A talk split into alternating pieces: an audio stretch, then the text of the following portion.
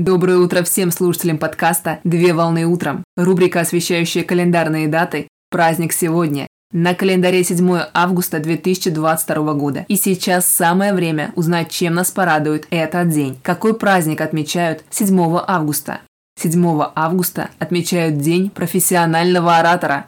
День профессионального оратора – это праздник, который посвящен специалистам в совершенстве владеющих своей речью и словом, как основными инструментами и средствами коммуникации. Так, к праздничной дате причастны адвокаты, дикторы, лекторы, политические деятели, радиоведущие, риторы, сценические деятели искусства, телеведущие и другие причастные специалисты. Красноречие спикера – это дар, помноженный на высокий уровень интеллекта и трудолюбия. Мастер с первых секунд способен заинтересовать и вовлечь публику в разговор, заостряя внимание на любопытных фактах и явлениях, тем самым приковывая внимание слушателей. История праздника корнями уходит в прошлое. В древности талант учителя или философа определялся умением правильно выразить свою мысль и донести ее до публики. Так, талант убеждения, благодаря корректной, красивой, правильной и логически выстроенной речи, ценился в древние времена и по имеющимся сведениям великими ораторами древнего времени были такие античные философы, как Аристотель, Софокл, Цицерон и другие мыслители эпохи.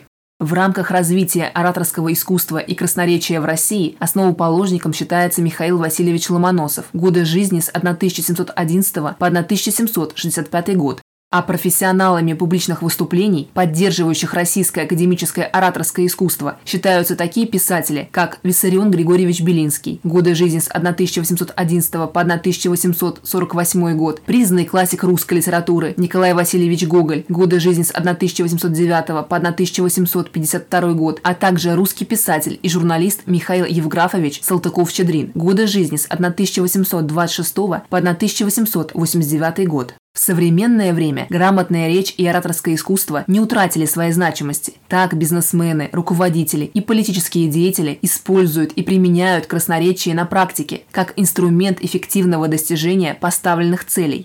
Красноречие бывает врожденным или приобретенным. Так, для того, чтобы стать профессиональным оратором, потребуются годы тренировки речи с помощью специальных упражнений в части устного произношения слов. При этом необходимо принимать постоянное участие в публичных выступлениях, так как выступления напрямую способствуют наработке и отшлифовке ораторского навыка, а также помогают найти свои собственные приемы выражения мыслей в речевом диапазоне. Например, произношение речи специальным, бархатным голосом, с уверенными интонациями и использованием ярких метафор. Существует мнение, что кроме широты кругозора и умения говорить грамотно, ораторы воздействуют на слушателей и невербальным способом. Так, бывший премьер-министр Великобритании Уинстон Черчилль, годы жизни с 1874 по 1965 год, во время репетиции выступлений оттачивал не только фразы, но и мимику, жесты и даже положение ног для того, чтобы максимально удерживать внимание слушателей.